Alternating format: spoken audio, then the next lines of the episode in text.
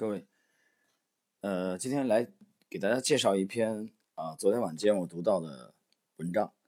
呃，这篇文章呢是发表在《聪明的投资者》，那么它讲的主要内容是介绍的这个东方红基金的之前的这个掌门啊，旗帜性的人物陈光明先生。这个我们在之前节目曾经有过介绍，呃，就是选股手艺人啊，陈光明的这篇，嗯。短文吧，这里边介绍了陈光明的二十多年在 A 股市场投资生涯的啊经典的三十六句话，啊，这个题目叫做“为什么一年一倍者众多啊，五年一倍者寥寥”。由于很多人还对陈光明不太了解，我们需要简单的啊开篇介绍一下他。他其实呢是中国资管行业的这个旗帜性的人物，嗯。他曾经担任过是东方红的四号、五号啊，东方红新锐一号、东方红领先趋势啊等等，东方系列基金的这个呃基金经理。其中成立时间最早的东方红四号啊，在九年的时间获取了这个七倍的回报，年化呃超过百分之三十。他在东方证券啊、东方资管工作了超过二十年啊，从九八年啊一直到呃二零一八年。二零一八年以后离职啊，然后呢，创立了瑞远啊基金公司啊，并担任这个瑞远基金的掌门人。陈光明呢，在中国的公募基金界啊，可以说是响当当的人物。那么我们今天呢，就来介绍一下啊，昨天晚间我读到的这篇啊，聪明投资者的这里边没谈这个啊作者，所以我们啊这里边呢也这个给大家介绍一下啊。这个写的非常简练啊，但是很有趣。我们看看真正的中国资管行业啊，二十年履历的大佬，他的这个对投资的理解。那么第一句话，从一九八零年开始到二零零七年的美股涨了九倍，但是百分之七十五的公司加起来没涨，剩下百分之二十五的公司获得了所有的新增市值。大概有百分之八十的新增市值是由百分之十的公司创造的，所以拉长时间之后，你才知道原来选的公司才决定了你的成败，而不是这波行情还能不能再涨百分之十，股票跌下来还能不能再抄个底，啊，这是陈光明先生啊，在我们这篇文章当中呢，他这个作者帮选的他讲的啊第一句话，说明什么呢？美股的这种。啊，以美股最近的啊这波牛市，近三十年牛市来看，分化特别严重。百分之七十五的美美股公司没涨，百分之二十五获得了新增市值，百分之八十的新增市值是由美股百分之十的公司创造的。看明白了吗？所以强者恒强，分化的成熟市场分化的特别特别严重。那么这篇文章的题目“选股手艺人”啊，这个也不是这个作者首创。我没记错的话，这是二零一八年，去年，陈光明接受这个采访，啊，接受记者采访的时候，呃，自称为选股手艺人，因为他的这个身份呢比较特殊啊，他比如说你，他跟王亚伟去比，啊，这个和其他的出名的基金经经理去比啊，呃，其实他有一个很鲜明的特点，什么呢？就是他不但做投资，而且还做管理，啊，不但投资做得很好。管理做的也很出色，所以这点来说，在中国的公募基金界也是一个非常啊少见的这个可以说是奇迹啊。一般来说，大家知道基金经理的话，这个主要是负责投资这一块啊，许多都以投资为主啊啊。你包括这个易方达之前的呃旗帜型人物江作良也是以投资为主，可能到后期啊才转向啊这个偏管理一些。但陈光明是这个投资啊和这个管理同时都做，而且做的都很好。但他本人在访谈当中自己自啊把自己定义的标签啊定义为选股手艺人。我们从他的第一句话啊能看到他对投资的理解，就是拉长周期来观察，最终是你选的公司啊决定了你的这个成败。那么我们在前两天的时候介绍巴菲特的呃这个投资历程时，我们也谈到那篇啊很重要的论文。可以说，最近这个月在国内非常火的那篇论文，啊，巴菲特的这巴菲特的这个阿尔法，这里边呢，通过量化啊，去这个回测巴菲特之前的这种啊交易的标的，他们得出一个结论来，就是巴菲特选股的质量特别高啊，他选了这些高质量的公司。就这一点，你发现他和今天啊，我们啊，我昨天晚间读到这个陈光明的这个讲话啊，公司啊，这个其实是一致的。我们看第二句话，跟一群能力不怎么样的人打交道，你犯错误的概率比想象的大。跟一群品德过关的、能力超群的人去打交道，股价稍微贵一点，但随着时间的推移，公司会超越你的预期。第二句话啊，我读到陈光明这第二句话，嗯，非常明白。这讲了第一，能力不怎么样的人打交道啊，你犯错误的概率比较大。那很简单，你就是抄底，啊，抄底就左侧交易嘛，对不对？多简单，品德。过关能力超群，什么叫品德过关？对上市公司来说，啊，它业绩好吧，啊，诚信，啊，能力超群，啊，业绩好，成长性好，哦，翻译过来，但股价稍微贵，对吧？那也就是说，陈光明指的股价稍微贵，其实我理解为他的风格啊，就还是偏重于成长，但随着时间的推移，公司会超越你的预期，就是时间啊，会让成长股这个消化掉。它之前相对较高的估值，还是给你带来这个正回报，所以你从这里也可以呃理解陈光明的这个这个风格啊，你可以去研究他以前的持仓的啊，你就会知道啊。当然他以消费的白马为主，嗯，但是我们认为他是以成长股为主的。这第二句话啊，我相信啊，不知道大家听到这里对对你投资有没有这个啊一些这个这个触动啊？我们可以不用做大数据调查，我们知道这个。大数法则不是说收听节目的听友是全球的资本市场，我觉得有一个放之四海而皆准的真理啊。有人说这么牛逼啊啊，放之四海而皆准。对，为什么敢这么有这个底气？因为人性不变的。我们知道这个定律，人性没什么改变。所以你到越南的股市啊，你到委内瑞拉的股市啊，到俄罗斯的股市，到美股，到港股，到 A 股都一样，哪一点一样？你去看，百分之九十的投资者都喜欢左侧交易，百分之九十的投资者都喜欢低价股，百分之九十的投资者都喜欢短线交易和高频交易，没说错吧？没有说错。呃，大概两三天以前，我记不清哪天了啊，反正就上一周啊，因为我北京的这个这个星友啊跟我交流啊，之前只是微信可能这个微信聊过几句，从来没有语音聊过。啊，那天可能吃饭以前简单沟通了，也聊了可能不到十分钟吧。啊，我其实他一他一张嘴，我就我就知道他是什么风格了。啊，应该也是左侧交易这个，然后呃这个题材啊，其实我把它叫做题材吧，啊题材投资吧，啊就基本上类似于这种啊今天买进，明天卖出，或者说啊持有时间两三天的这种啊这种风格。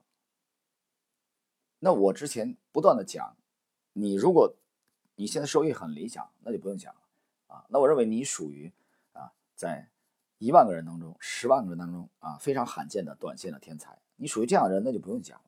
如果你不属于这样的人，你对你当前的投资业绩不满意，那么给你一个忠告或者建议，反思一下你的这个整体的思路是不是有问题？呃，有没有问题？怎么衡量？就是有没有问题，就看你是否跟你身边的绝大多数人都差不多。我可以告诉你，都差不多，对吧？不要说你差不多，专业的吃这碗饭当中，绝大多数人也这么干的。啊，我节目里讲了不止一次，呃，就是一四年啊，一五年啊，一六年、一七年之前啊，包括一这个这个这个呃一二年，我在上海这家上市公司工作啊，那么我身边的同事们啊，那栋楼里面同事们。不少于一百位啊，到两百位最鼎盛的时候，研究员在干什么？在研究事件驱动，在研究什么舆情？什么舆情啊？尤其是当天的舆情，他们花了很多的心思和精力去研究什么新闻啊？昨天晚上的新闻，这两天新闻最有可能刺激第二天的股价上涨。数百人的团队在研究这种玩意儿。啊，然后再把它做成产品，看能不能把它做成产品啊，卖给客户。当然，他们自己这也是他们自己的交易信仰啊。我是亲自观摩了啊，整个的过程呢，啊，就在我身边。啊，我们的办公室都挨在挨在一起，在一栋楼里啊。那么结果怎么样呢？当然，中间肯定有获利的，有赚钱的，对吧？肯定有。但是结果是什么呢？你告诉我。结果就是啊，一五年的股灾是一个啊很好的打回原形的机会。所有的妖魔鬼怪在那个照妖镜之下啊，都已经崩溃了。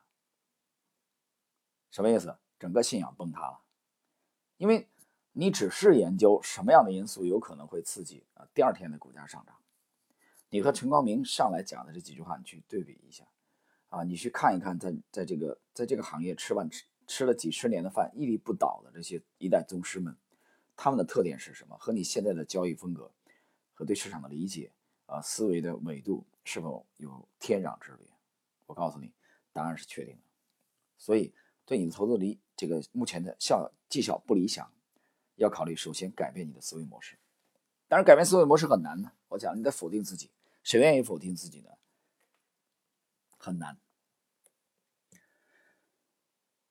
好，我们来看第三句话啊，陈光明分享的第三句话：我只会买那些大股东、管理层增持的股票，这是非常重要的，因为他们对自己最有信心。我相信我们。不是那么容易战胜他们的。呃，陈光明已经如日中天了啊，很牛了。但这句话啊，我我既然是解读嘛，我觉得这句话也要相对的理解，也不是绝对的啊。这个我之前举了不止不少的例子啊。一般来说，大股东对比我们啊外人更了解他自己的公司怎么样，这是毫无疑问的。所以，呃，绝大多数情况下，陈光明先生这句话是成立的。但是例外的也存在啊，也不少。我指的是。啊，对一些这个高成长的公司啊，有时候管理层啊未必一定也能看得那么远啊。腾讯就是就是一个很好的例子啊。中国还有其他的成长股，我不举不举例了啊。它的大股东甚至董事长不断的减持，但股股价不断的创新高啊。你回回头来几年看看，它减持的那个价位简直像个笑话啊，卖的太低了，太多了。所以，当然一般情况下啊，陈光明先生这句话是成立的，我赞同的。好，第四，价值投资的规律是价格终将反映价值，而且反映价值都需要一点时间。但很多时候，价格就是不反映价值，忍，这是很煎熬的。呃，第四句话，我们感同身受啊，我们在今年的这个市场当中感同身，就或者或者说我们在近期的市场当中，呃，或者今年年初以来的市场当中，比如说我举例子啊，比如说在一月份。啊，从这个今年年初啊喷薄而起的这波垃圾股，拔地而起的狂飙的初期，啊，我们也有一段啊很落寞的这个时候，对吧？当然了，因为模型定定型以后，我是经历了这个这个这个，我们经历了这个最大的考验，就一五年以来的市场的这种三轮的这种大的股灾。啊，一五年六月份，一五年八月十一号，一六年的开年的第一个交易日，第二个交易日，连续两天的千股熔断，证券公司都可以提前下班了。我们心里是有底气，但你再有底气，在这个过程中，你心里多多少少都会有一些煎熬。但是现在我们得到了比较丰厚的回报，啊，从四四月份的这个市场的大幅度的回调，指数有人说指数没跌多少，但你看个股跌了多少，包括最近。啊我们的持仓啊，给了我们很好的回报，远远的跑赢了指数。但是拐回头去看，年初我我们也有那么那么一段时间有点落寞。为什么？因为当时市场的风光的不在你这个方向，啊，在拔地而起的垃圾上面啊，垃圾股上面。那个时候不懂股票的人很爽啊，只要买进啊。大胆的买进抄底的人很爽，啊，那个爽的感觉让我依稀看到了时光倒流回二零一五年的上半年，啊，什么都不懂的人，只要是配资加杠杆买股票，你就赚，啊，赚的那种嗨的程度，让你啊觉得这个世界上没有比股票更好的东西了。但结果如何呢？六月份很快的六月中旬以后，这批人被打回原形。那么当时的这种落寞，嗯，我通过这个其中的一篇在点财经的其中的一篇啊随笔的这个，通过我们的这个一图千金，呃，还给大家展示了一下。好，这是第四句话，就是当价格啊那个阶段没有反应价值的时候，你只有忍耐啊，这个忍耐不可能不煎熬。这是陈光明的理解啊，看起来他这这些话都很朴实，但是我们做过交易的人啊，再去解读它啊。你会有很深的、很深的这种这种体会。他指的这个煎熬啊，让我想起来了这个我在近期去解读的这个迈克尔·卡沃尔的《趋势跟踪》啊，这里边谈约翰·亨利的时候，亨利曾经讲过啊，重复了不止一次讲说，呃，非常难的是要坚守自己的原则啊，你不能说这个阶段你的呃热点不在你这个方向的时候哈，你得抛弃你的原则，对吧？本来你是这个只做宴席，定位是中高端的啊，只做婚宴的啊，只做这个这个这个啊，比如私房菜，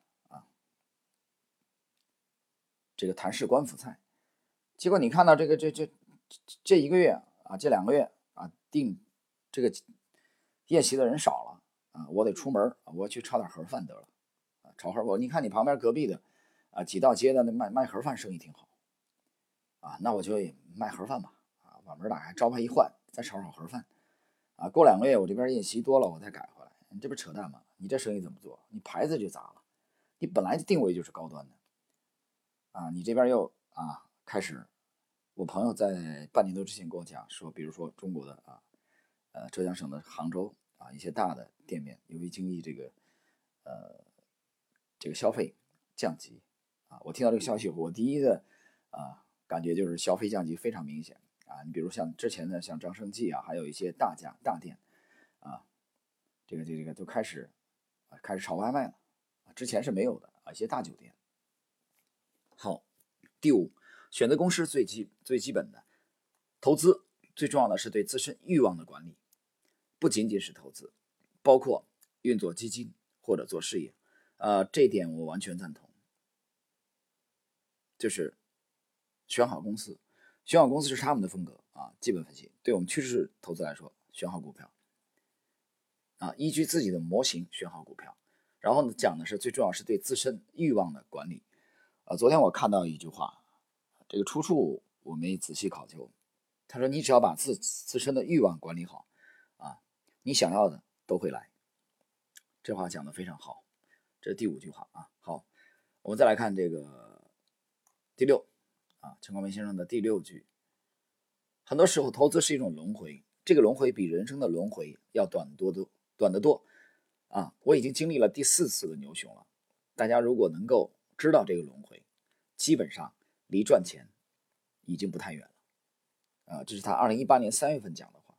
啊，他讲的轮回的重要性，你要了解轮回。这个轮回，我的理解就是牛熊的轮回。这个牛熊的轮回就是一个财富周期的轮回，就是财富周期的聚和散。啊那么，这个轮回当中可能把你的财富啊，你可能拥有财富，你也可能被失去啊，被夺走。所以，他讲陈广陈光明讲，如果知道这个轮回，基本上离赚钱不太远了。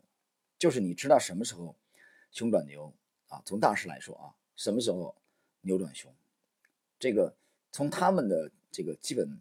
基本分析的这个啊风格，他们有他们的整个完整的体系，但从我们的风格来说啊，我没有模型啊，这个轮回，我们通过图表啊，通过共振，我们通过能量守恒和牛顿第一运动定律，还有这个万法归一啊，我们可以说啊，我们已经知道了这个轮回的大的节奏，只是我们跟风格跟它有区别。第七句话，我们看第七句。你越想得到什么，在这个市场越得不到什么。短期暴利是不可能的，它的代价就是长期可能性的封存。有一句话就是叫“一年一倍者众多，但是五年一倍者聊聊”。你听到了吧？这陈光明讲的啊。你越想得到什么，这个市场你越得不到什么。看起来你的风格很牛逼啊，我把它叫做立即实现。今天买进，给老子涨停，当天就涨停，明天继续涨停。啊，先来七个涨停翻一倍，啊，然后继续涨停，涨停板还不要打开，啊，都封得死死的，让老子可以很轻松的喝茶泡妞，不用花心思，这多好。我相信每个进入这个市场的人，可能都会有这种幻觉出现，或者说有个这种憧憬。但是有多少人曾经实现了呢？或者说你曾经短期实现过之后，啊，把它作为一个这种可复制的模式，这么干下去呢？我告诉你，没几个人。那这种情况下，能反思、终结，觉得这是死路走不通的人，觉得这是一条艰难的，啊，太艰难的小概率的这种弯路啊，不是康庄大道，应该放弃的，应该把自己这个思路升维的人，又有多少呢？我告诉你，没多少。好，第八句话，对于投资者最美好的时光是熊市，而不是牛市。牛市都是拿来拿来害人的，熊市是回报，是未来回报投资者的，非常好啊！这话讲的真好，我相信没有二十年的经历啊，他二十多年没有二十年经历，他讲不出这种话来。最美好的时光是熊市，有人一看说是不是印错了啊？这玩意儿这小编印错了吧？怎么可能是熊市呢？而不是牛市？牛市是拿来害人的，你听到没有？牛市的时候你会啊血脉。喷张，然后呢，特别亢奋，不是吗？遍地都是股神啊！昨天那期节目回忆，在十二年前，深圳黄田机场啊，四月三十号左右，我在登机之前买的那册杂志啊，应该是二零零七年的呃四月的这个最后那一周的《三联生活周刊》啊，那个那些年我特别爱看这个，这几年看的少了。那个封面就是人人都是股神。啊，翻开一看，三分之二以上都是讲股市的文章，没啥说的。就这个迹象告诉我，股市已经过热了。啊，我我这个想都没想把它们买下来，在飞机上一直看。啊，包括到后来到杭州以后，茶馆里跟朋友去喝茶，西湖边啊，全是谈股票的，都是谈股票的。你只要听到啊，活人能发声音的人都在谈股票。那是二零零七年的五一的假期，所以。熊市啊，所以你在想之前的投资投资的直播，我啊，我讲这个说一颗雄心，我们把每年都当成熊市来做，这是第八句话。第九，价值投资在牛市的时候难做，原因很简单啊，公司是好的，但是价格不便宜。我做投资这么多年，唯一两次彻夜难眠，都是在牛市的时候，压力很大啊。我读到这里，我不禁觉得啊，哭笑不得。我都觉得有点同情这个陈光明，为什么？他两次失眠都是在牛市的时候，压力大。为什么压力大？你知道？垃圾股涨啊，他的股票涨得少或涨得慢。这个时候，他管理东方红系列基金啊，他的产品的净值的增长慢，或者没什么增长，他有压力，因为牵扯到基金的排名啊，所以他彻夜失眠。他没有你，你没有听说他二十几年熊市失眠啊？熊市他的股票跑的都比较好。他反倒牛市，啊，在一个阶段内，某个阶段内，垃圾股远远的跑赢他的是持仓，他压力很大，啊，这是第九。那巴菲特也一样，啊，你看两千年的这个九九年、两千年网络股暴涨的时候，巴菲特持仓的这些传统类的暴涨吗？没有。但是等两千年美股啊这个网络股爆掉以后，你包括中国上市的这些像丁磊的网易这些，它跌的啊。跌的裤衩都没了，跌掉百分之八九十。你再看巴菲特那些持仓，所以我们讲投资是一生的事业，是长跑。第十，投资最最重要的是在熊市里不亏钱，而不是说在牛市里赚多少。牛市自然而然都能赚，但是投资的核心就是不能产生永久性损失。啊，讲的非常好。那巴菲特关于这个有过精彩的论述啊。不亏损，啊，就是守住本金，第一条原则。第二条原则啊，请参照第一条，是吧？有人说巴菲特这整天在这叨叨叨叨，啊，这玩意儿有用吗？太有用了，但是你听不进去，啊，你那话怎么讲呢？道啊，什么叫道？其实呢，很浅显朴素的话，是投资正道。这个道理呢，其实很多人并没有明。熊市不亏钱，不要轻易产生永久性的损失，这是陈光明的理解。第十一句话：如果产生永久性损失，比如二零零八年已经跌掉百分之九十以后，这辈子的投资生涯基本上就完了。无论是职业投资人，甚至包括老百姓，那就是说，你被消灭了。啊，一轮熊市，你被干掉了百分之九十，一百万亏掉了九十万，啊，一千万亏掉了九百万，你没有机会了。这叫永久性。一五年呢？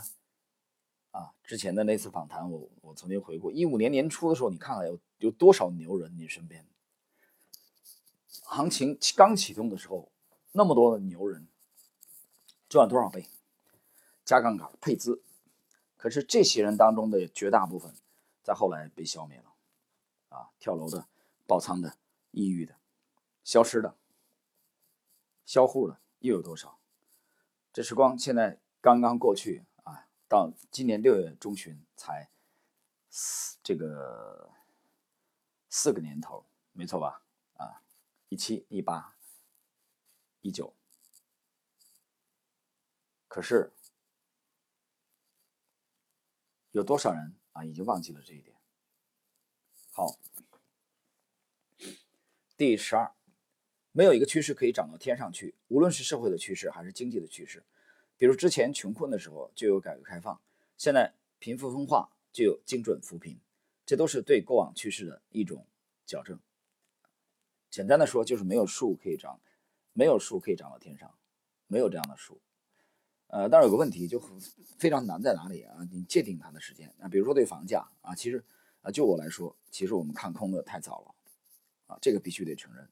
但是看空的太早，就认为说它永远会上涨啊，它不会跌嘛？啊最经典的就是在去年，啊，去年的五一前后，啊，又来了一波，啊，我身边的亲人都没扛住。那么，那你再是亲人，也是两个家庭，啊，毕竟不是你自己的家庭啊，财务这个是各自独立的，对吧？你没有权利去干预别人，你没有权利去这个阻阻拦别人，但人家已经把房子都已经买了啊，定金都已经交完了啊，在礼节性的。来征求你的意见的时候，难道你会说你不看好吗？那你不可以这样讲话，是吧？那结果都已经定了，人家是肯定是充分看好才会去买，只是礼节性告诉你一声啊。他希望听到的其实是美好的祝福，他希望听到说，哎，不错，这个生意好啊，这个介入价位，这个区域绝对这个价位绝对被低估了。可是结果是什么呀？短短的。到现在一年，其实一年都不到，半年结果就出来了，错了。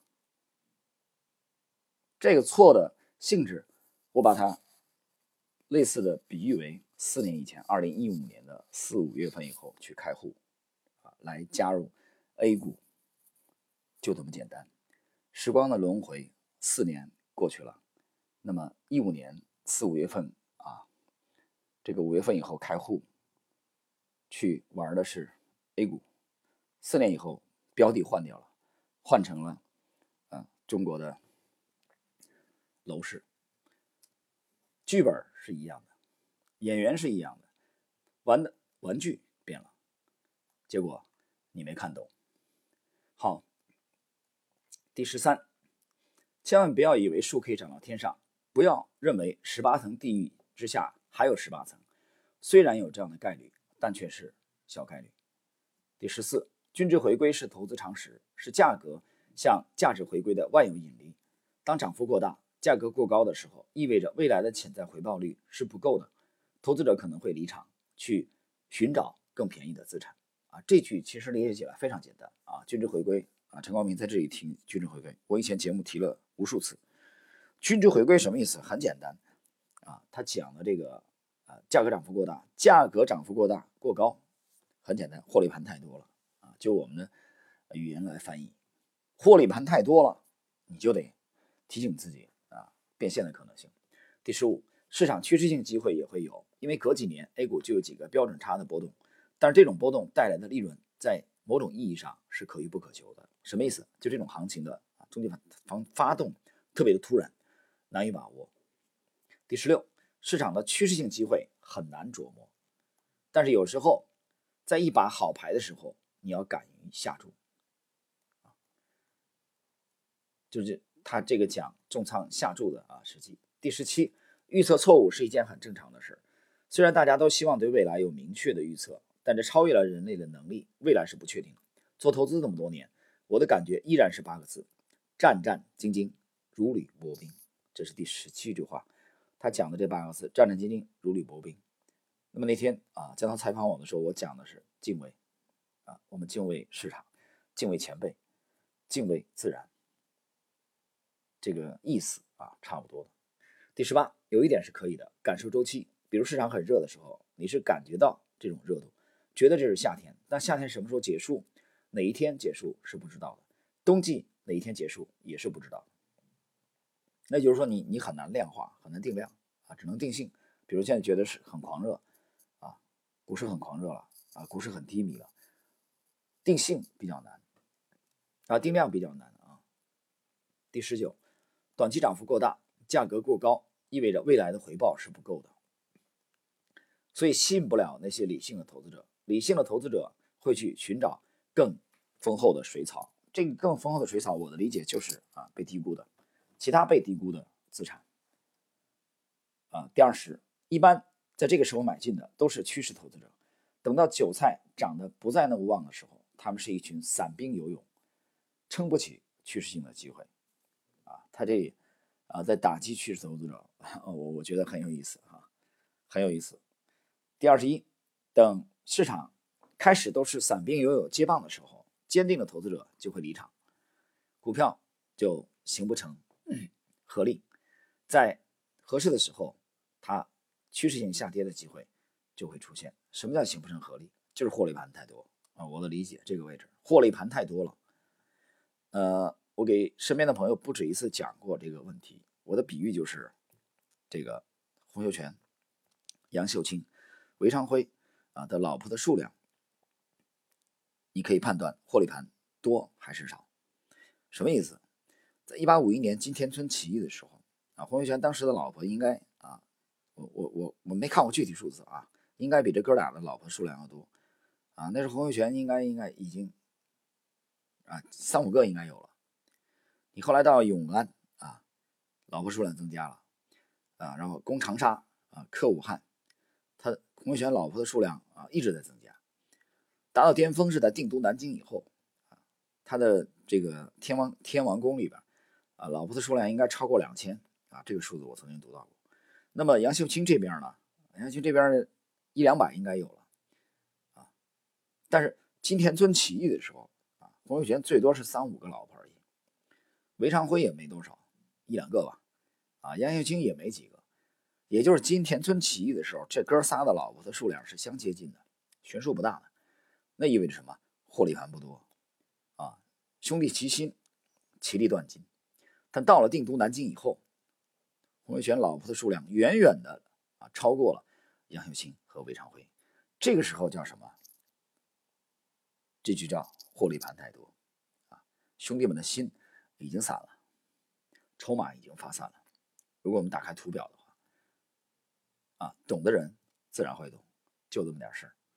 好，我们再来看第二十二句啊，忍耐一下啊，一共三十六句，用最经典的传统的格雷厄姆的方式，在中国是找不到标的的，只有通过巴菲特的方式，长远来讲能赚钱的都是买成长股。好了，第二十二句话，我们看到了最鲜明的陈光明的风格，那也就是说，他。其实抛弃了传统经典的格雷厄姆的方式，就是完全的左侧交易，买。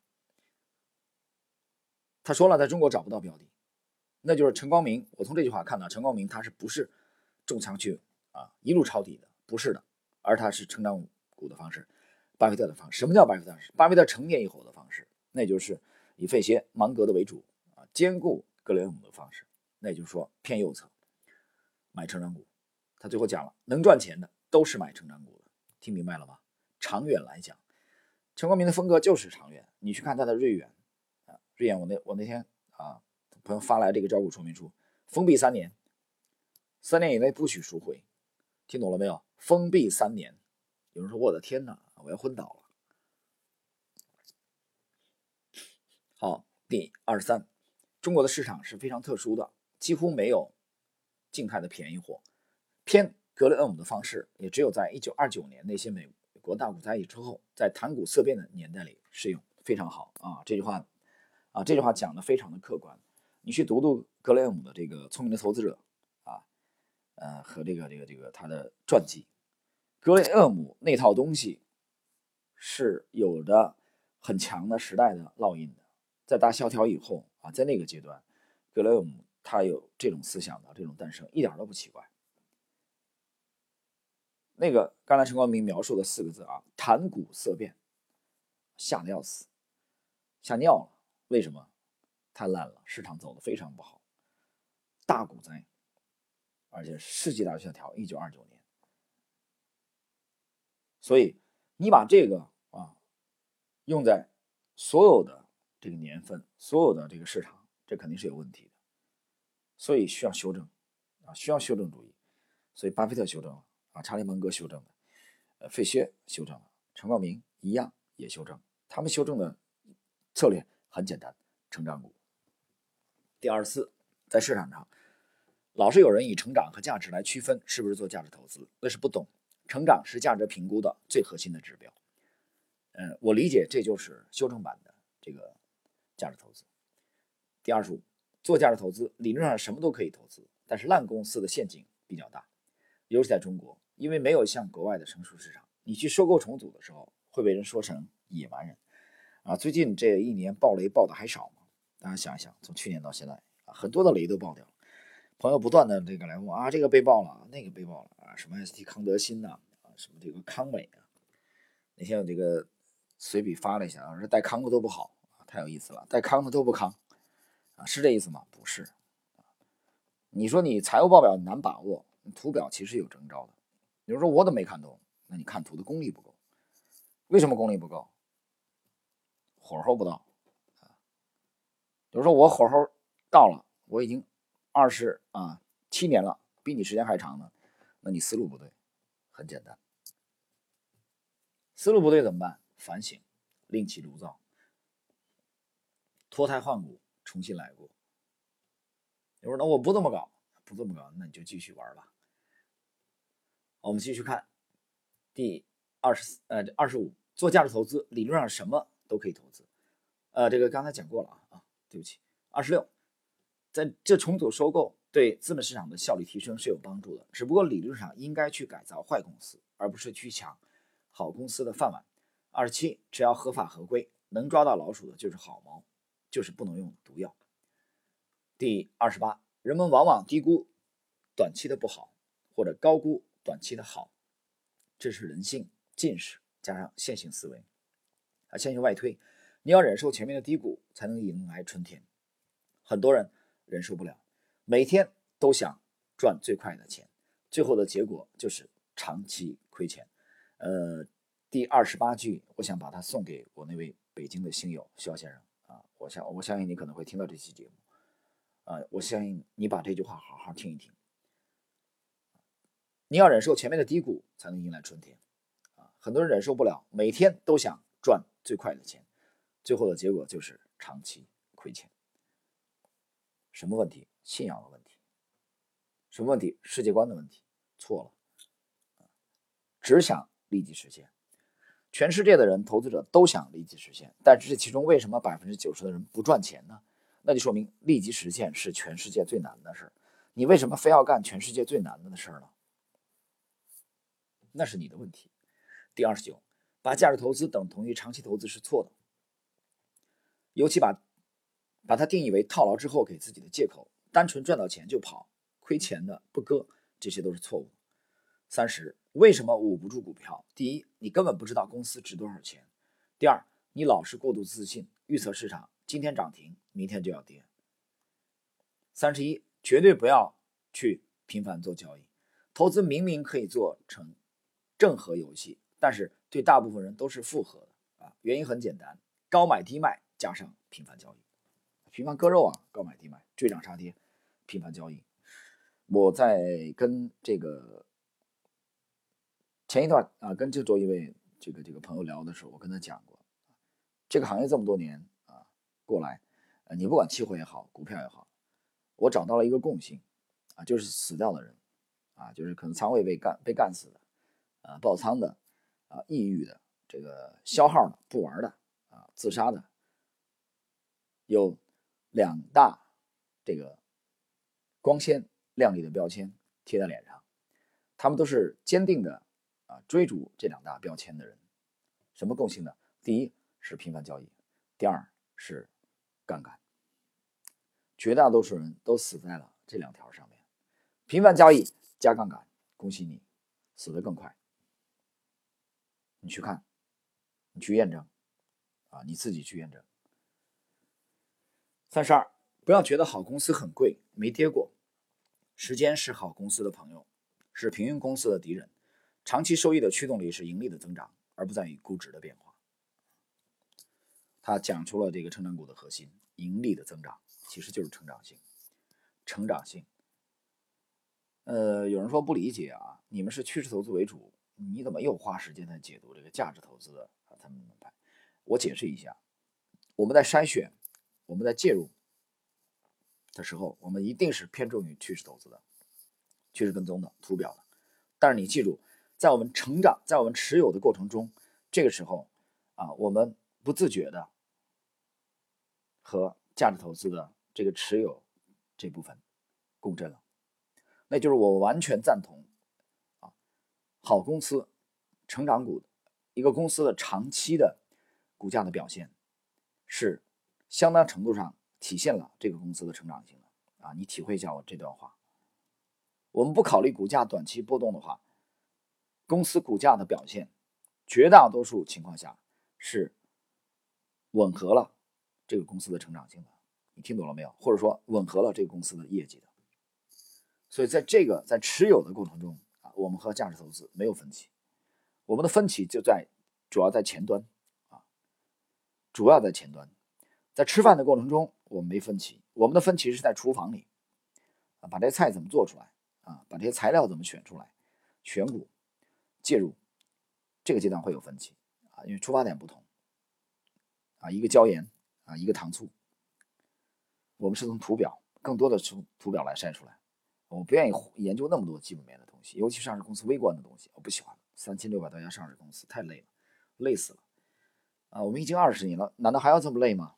所以，我们去通过这个第一次的这个量化啊，百分之八十五的定量，快速的踢掉那些无效、低效的、离上涨区域这个效率比较低的这些标的，全部踢掉啊，百分之九十几都踢掉。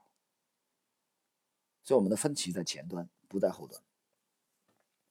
三十三，这个啊，资管这个行业缺的是笨人啊，不是缺聪明人。当然，这个笨是打引号的。不是真的智商很低，是大智若愚的愚，而不是傻瓜的那个笨。讲的太好了啊，这话讲的真好。这行业缺的是笨人，缺的是大智若愚的人啊，不是聪明人。这行业太多聪明人了，看看你身边，看看你自己是不是很聪明？你很聪明，你很聪明，但是你最从长期来说，你为什么没跑赢市场？从长期来说，你还是亏损，那说明你的聪明是小聪明。格局不够，所以陈光明讲的这个大智若愚，我觉得是格局的问题。三十四，很多特别聪明的人，往往会成为这个市场的牺牲品。在这个行业，就是胜者为王啊，剩余的胜。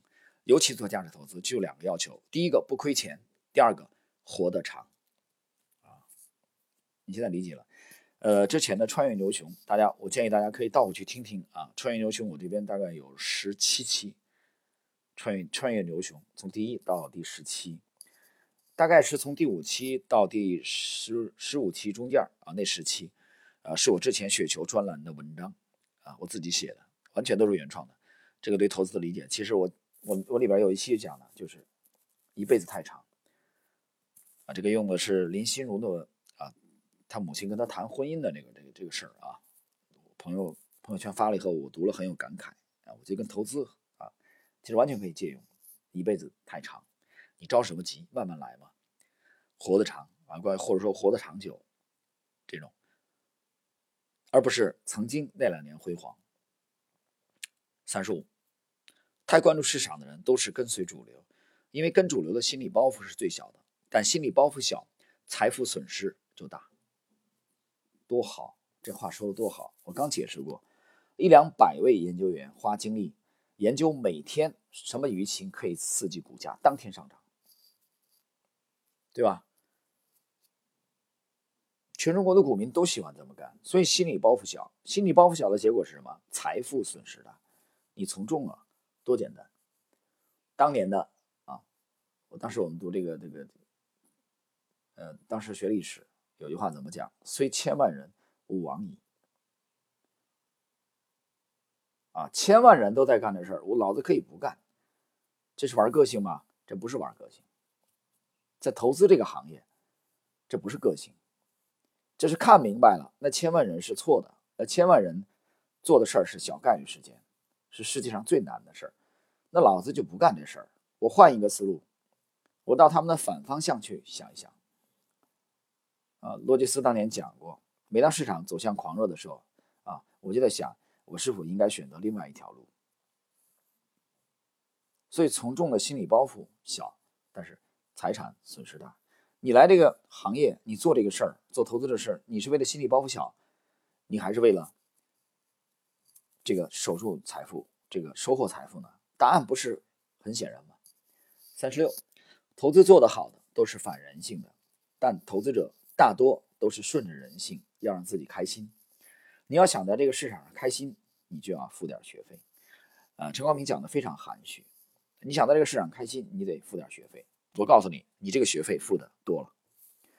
我们看看身边的很多做事业非常优秀的朋友们啊，在其他行业赚了那么多钱啊，衣着光鲜亮亮丽，文凭也很高，家庭很幸福啊，豪车洋房。但是呢，他们在其他行业呃轻松的或者说很顺利赚的钱，亿万财富来股市消费起来啊，亏的非常快，非常惨。这种例子还少吗？为什么？因为大多数人顺着人性，而投资做得好就是反人性的。反人性意味着什么？你至少第一点知道不应该从众。